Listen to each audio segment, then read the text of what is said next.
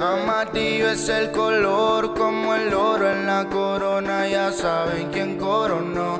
Los pesados de la zona, mucho business, mucho flow. El respeto es nuestro ahora. Si preguntan quiénes son, quiénes son. Entro al party, cuelo nuevo y con lo nuevo todos nos miran. La letra en el sello no es por ego, es porque son de arriba. ¿Qué tal amigos? Estamos de nuevo en Proyecto A. Ahora nos toca el capítulo 18 con nuestra gran invitada Jackie. ¿Cómo estás Jackie? Muy bien. ¿Y tú cómo estás? También aquí empezando a retomar los nuevos capítulos. Este, platícanos un poco de ti, este, para los que no te conocen, ¿quién es Jackie? Hola, mucho gusto. Mi nombre es Jacqueline Bonilla.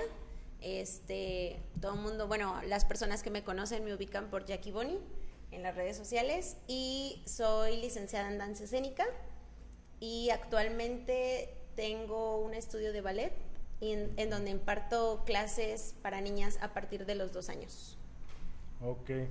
¿Qué te, qué te hizo inclinarte a, a, danza? ¿O qué es lo que estabas haciendo antes y qué es lo que, en qué momento dijiste yo quiero dedicarme a eso? ¿O ya lo traías desde niña? Pues cuando era niña tenía como esta ilusión de ser patinadora sobre hielo pero pues aquí en México es muy difícil como incursar en ese ámbito. Y después a los 15 años me mudé a la ciudad de Zamora, Michoacán, porque soy originaria de la Ciudad de México. Y empecé en un taller de folclore, a bailar folclore, y fue de ahí que me empezó a llamar mucho la atención el ámbito de la danza, en particular el folclore y este, vi una presentación del ballet de la Universidad de Colima y eso fue lo que me hizo decir, yo quiero estar algún día ahí. Pero cuando estuviste, o sea, ¿estabas en Zamora, la llegaste a ver o estando acá? No, eh, vivía en Zamora y nuestra maestra del grupo nos trajo aquí a Colima a ver al ballet de la universidad. ¿Y por ese motivo este, te viniste a Colima? Por ese motivo ¿Por me ese mudé motivo? a Colima. Interesante. Sí. ¿Qué pasa cuando sales de la, de la carrera? O sea, esa típica pregunta de que, o la misma que nos hacemos todo, todos cuando estamos a, a cinco días de salir. ¿Qué, qué Me voy a vamos morir hacer, de no? hambre, ¿no? ¿Qué vamos a hacer? Ajá, ¿Qué vamos a hacer? O sea, ¿qué? Porque aparte ¿Qué- estoy en el arte y todo el qué mundo piensa que nos vamos a morir de hambre. Pero ah, cuando salí, la verdad es que no tenía como ninguna expectativa de, de quedarme en Colima. Mi plan era regresarme a Zamora. Pero surgieron algunas cosas familiares. Mi, mi familia se regresó a la Ciudad de México y entonces eso hizo que pues yo decidiera quedarme aquí en Colima y buscar. Afortunadamente encontré trabajo muy rápido y creo que de mis compañeros este como que era la que ambicionaba ya rápido dar clases o sea no tanto ser ejecutante sino dar clases ¿Y qué fu- cuáles fueron los, los primeros trabajos que, que pues empecé a dar clases en un colegio que es muy conocido aquí en Colima para no decir marcas No importa, aquí, Ah, ok, no aquí las marcas no hay bronca. bueno muy bien Ojalá nos patrocinen, ¿eh? Los- Ah, los muy bien. colegios. Empecé a dar clases en el Domene en el Ujú. 2013 cuando egresé, precisamente en septiembre por estas fechas. eh, comencé a dar clases ahí y estuve ahí eh, seis años y medio. ¿Has dado clases en el sector público o Sí, me salí de, del Domene porque me ofrecieron unas horas en la Gregorio Torres Quintero. Saludos a mis alumnitos. Saludos. Este, sí, y, y, pues es una experiencia diferente el trabajar con niños del sector Es- privado. Justo es a lo que iba, ¿no? O sea, que- es, Sí.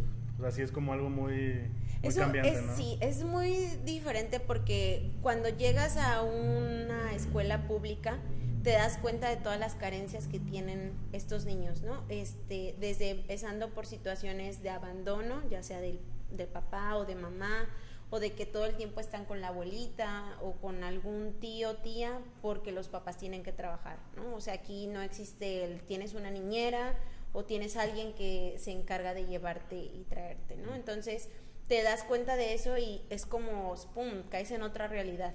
Porque estás en un colegio en donde en el cole todos traen el celular más nice, en donde pues yo trabajaba con niños desde preescolar hasta secundaria, ¿no? Y entonces te das cuenta, o sea, desde los chiquititos, su comportamiento hasta cuando llegan a secundaria, y llegas al sector público y dices, híjole, no manches, o sea, neta nos hace falta más más apapacho, más humanidad, más apoyo. por decir, este, como lado de maestra, ¿con cuál sientes que, que era más fácil trabajar tu área?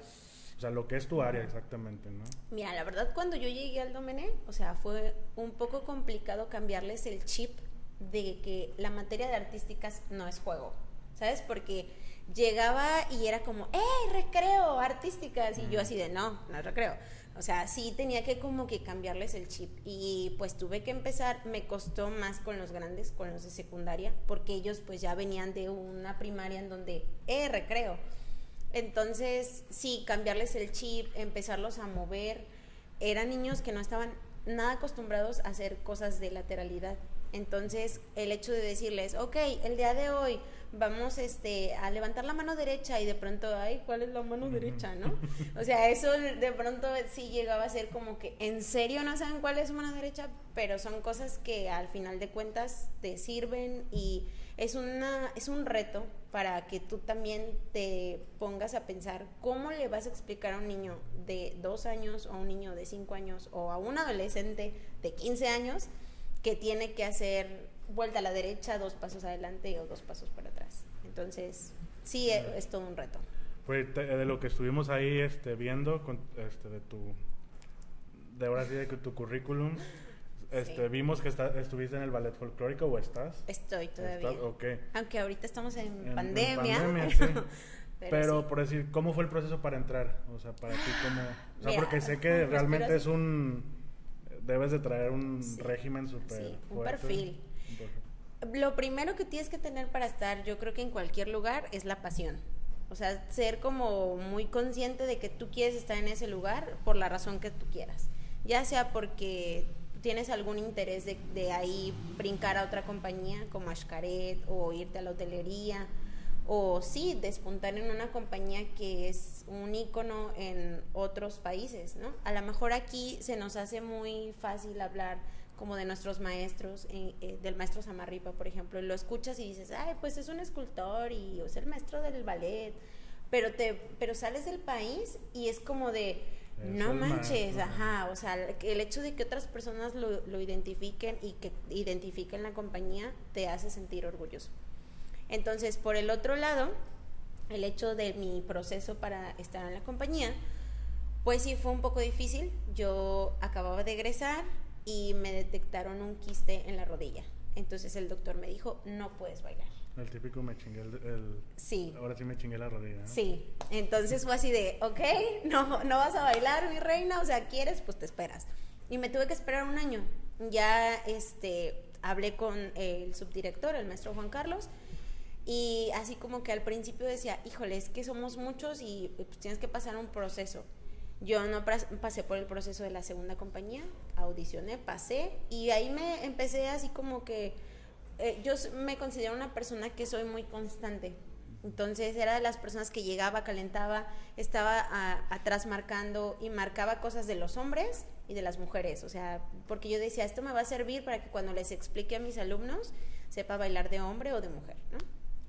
Entonces, sí, así. Y por decir, quitando la pandemia, o sea, cuando estaban realmente activos, o sea, ¿cómo es el vivir este, el, o sea, estar ahí en, en el ballet?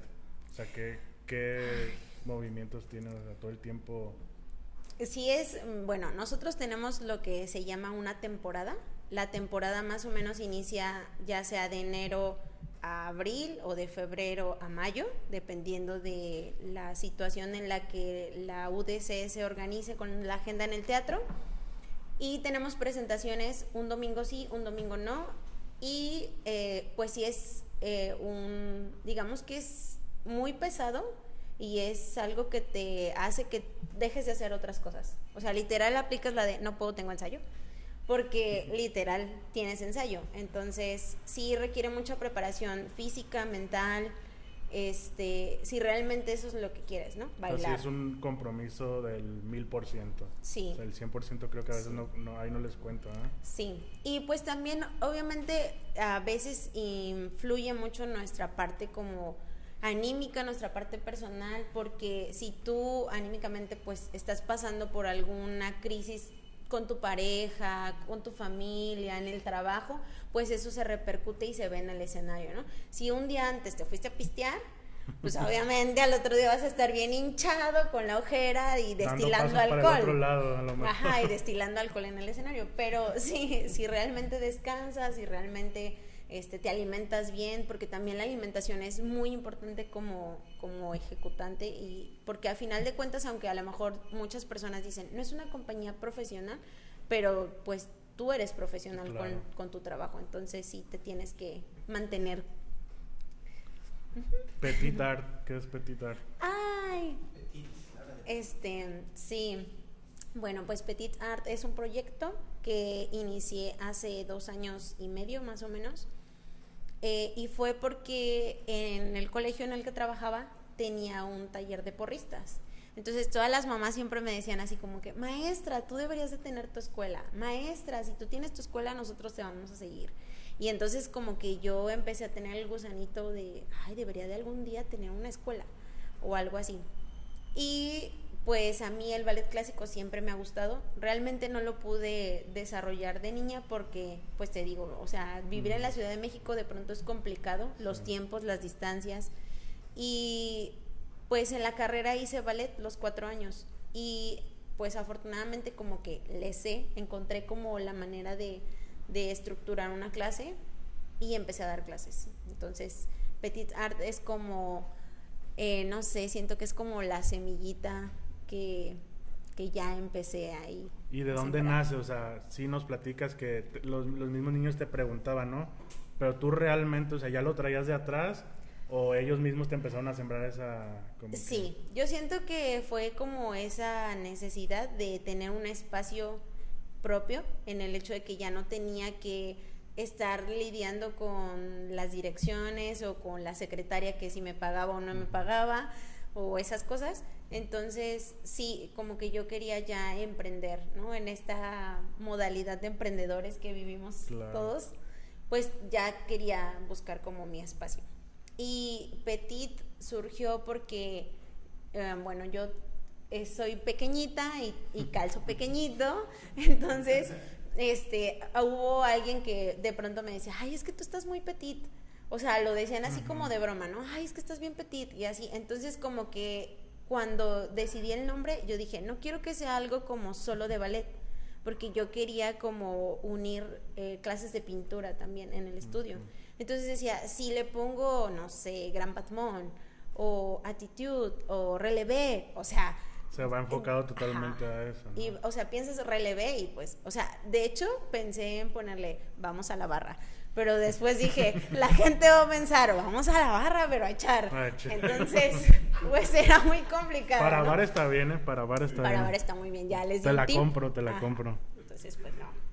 Y por decir, este proceso que tú dices de emprender, o sea, para las personas, a lo mejor, este, gente que está en el mismo ámbito que tú, que dice, yo, yo traigo ganas de de abrir mi escuela, de, de, hacer algo yo por mi cuenta, o sea, ¿cómo es lograrlo? O sea, ¿qué, qué procesos, qué sacrificios, qué todo, o sea, en, en ese momento tú lo estabas viviendo?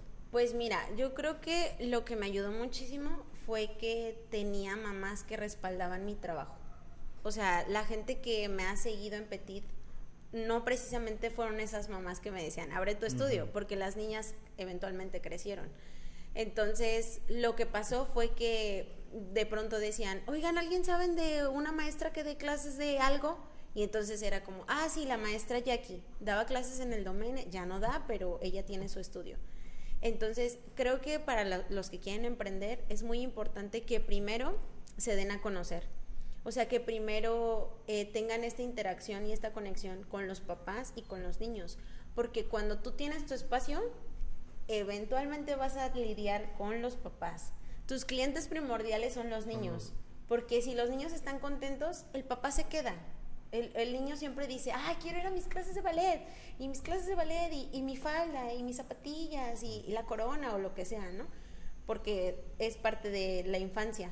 Pero sí tienes que primero pasar este proceso en el que las personas te ubiquen, te relaciones, y entonces después puedas decir, ah, ok, ahora voy a estructurar como un reglamento, cómo los voy a recibir, cómo me voy a dirigir a los papás, porque eso también es muy importante, ¿no? Como e, este tener la empatía y el... El tacto como para, para niños como para los papás, Sí. ¿no? O sea, tienes que Sí. jugar a dos, dos Sí. papeles muy importantes. Eso es muy importante, porque de pronto aquí en Colima pasa que muchas personas ya se tutean, ¿sabes? Es como, ah, sí, Pedro, hola Pedro, este, fíjate que tu niño, entonces, y pues, no, buenas tardes, señor, este, Sí, ya ni es como siquiera. rompes ya el, cierto respeto, ¿no? Así es, y, y también es como muy importante que tú te des tu lugar, Que, te- que se dirijan como maestra o así es, sí, para que también ellos digan, ah, ok, y así se toma su papel en serio.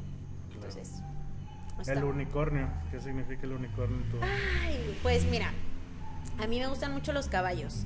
Es como algo que ya traigo en la sangre porque mi a mi papá también le gustan los caballos. Entonces, este, el unicornio surgió porque cuando mi sobrina Paula nació, no sé, hubo como una avalancha de unicornios. No sé si recuerdas que hace como siete años Estuvo empezó. top de- Ajá, era como el top de las mochilas, las estampitas, todo era unicornios. Incluso había hasta diademas de unicornios. Entonces, era como un símbolo que las niñas en ese momento podían identificar y asociar con el ballet, sin que fuera la típica bailarina haciendo las super piernas, ¿no? Entonces, creo que como mascota, adoptar al unicornio en ballet fue como, sí, wow. Y fue un golazo porque cuando me ayudaron los diseñadores, hubo un amigo que me mandó un unicornio vestido con un tutú. Entonces eso fue como, sí, ya, el unicornio se queda. Ok. Y si hubieras hecho caso de niña tu sueño, ¿cuál sería? Ay, pues hubiera sido patinadora. Pero, pero, sí. pero no, ay, no lo pude Pero pues iba por el... Iba va por, ahí, el, sí, va por pero ahí. la verdad es que yo estoy muy contenta y muy feliz con esto que ha sido, bueno, que ya es parte de mi vida, que es la danza. La verdad es que sí es como un chip, que- es como cuando Buzz Lightyear tiene su chip y le mueven el, el aparatito y, y después es flamenco y así. Ah. Es como eso, ¿sabes? O sea, es como ya traes el chip de la bailarina o así. ¿Qué es hasta ahorita en este proceso que llevas de, de Petit Art? O sea, ¿cuál es el punto donde tú has dicho, esto es lo más difícil que me ha tocado este, hacer, La realizar"? pandemia. La pandemia. La pandemia cuando inició, porque, ay no, o sea, fue una experiencia, la verdad, dolorosa, te voy a decir, porque cuando uno inicia un proyecto, tú vas como escalando, ¿no? Vas subiendo un escalón y dices, ay, sí, ya tengo alumnas. El siguiente escalón, ¿qué es? Eh, tener un uniforme, ok. Siguiente escalón, a ponerlas a bailar, que identifiquen algo para que bailen. Siguiente escalón, que se presente en un, en un teatro. Entonces, nosotros teníamos nuestra gala de ballet, ya se habían comprado eh, vestuarios, boletos, se, se les había pagado a los músicos, al teatro y pandemia. O sea, nosotros teníamos nuestro, nuestra primer gala de ballet el 26 y la pandemia llegó el 16 y todo se cerró. Y para mí me costó como un mes poder despertarme y decir, no va a haber gala.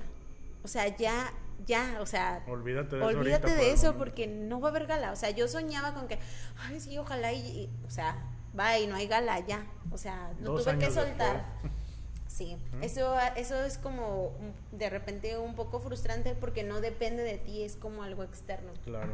Como cuando las alumnas se van y te quedas sin bailarinas. y eso tampoco a veces depende de ti. Decir, a veces ah. se las llevan porque Sí. se las tienen que llevar. Hablando de eso, de que de repente, o sea, no sé, a lo mejor una, una niña que tú dices, trae la madera para triunfar, Potencial. pero de repente, o sea, ella misma se ausenta, ¿no? O sea, tú ahí que, o sea, ¿te gusta influir más, tratar de convencerla? ¿O realmente tú respetas el, o sea, tú como viendo ese talento, ¿no? O sea, que tú dices, ¿sabes qué? O sea, va para las grandes. Sí, mira, la verdad es que desde el inicio siempre soy muy honesta con los papás y cuando veo que es una niña disciplinada, que le gusta y que aparte ya trae así como que el talento nato, o sea, sí se los explico a los papás. Cuando empezó la pandemia había niñas que me habían seguido de otro estudio y que las estaba trabajando, que iban muy bien y se ausentaron. O sea, primero empezamos con clases pues por WhatsApp y luego por Zoom y luego pues pues ya aunque sea ustedes vengan, aunque sean ustedes nada más. y dejaron de ir. Y eran niñas que de verdad tenían mucho talento y mucho potencial. Y yo insistía, o sea, siempre he sido una maestra que si yo veo que una niña se ausenta dos clases, la tercera clase yo ya estoy mandando un mensaje de, hola, ¿todo bien en casa? Este, ¿Pasó algo? Y ya, entonces responden, ¿no? Este, no, pues vamos a tener que dejar de ir porque nos vamos a mudar, o tenemos una situación económica que ahorita no nos permite continuar, o estamos de salud, pero el siguiente mes regresamos, ok pero siempre se les da seguimiento, es como parte de... De ser humano, de ser humano, ¿no? Sí. Y preocuparte por tus... Así es, sí ser empático, pues. ok. Este, pues eres una persona creativa, creo que lo, lo sabes, ¿no? O sea, realmente... Lo quiero pensar. Para, ver, para estar en este punto, o sea, con tu, con tu marca, con todo eso, pues yo, yo te considero una persona creativa. Este, ¿Qué te ha ayudado eso? O sea... Ay, pues mira, yo creo que en la licenciatura aunque a veces sentimos que la pasamos de noche, creo que siempre eh, eh, agarramos lo que, lo que más nos gusta de nuestros maestros, ¿no?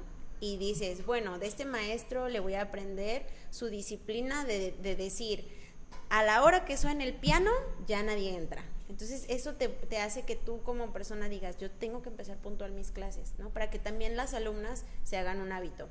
Entonces creo que sí soy una persona creativa, pero siento que he desarrollado mi creatividad observando a los demás y empapándome como de las demás personas. O sea, si, no sé, algún maestro era muy habilidoso para explicar la teoría de la coreografía y decir, vamos a hacer una diagonal que va de izquierda a derecha porque nosotros leemos de izquierda a derecha y esa diagonal significa como este no sé alguna entrada y la diagonal que va de izquierda a derecha, de abajo hacia arriba, pues es algo como ya, ¿no? Adiós, la muerte o te vas o ya desapareces del escenario, ¿no?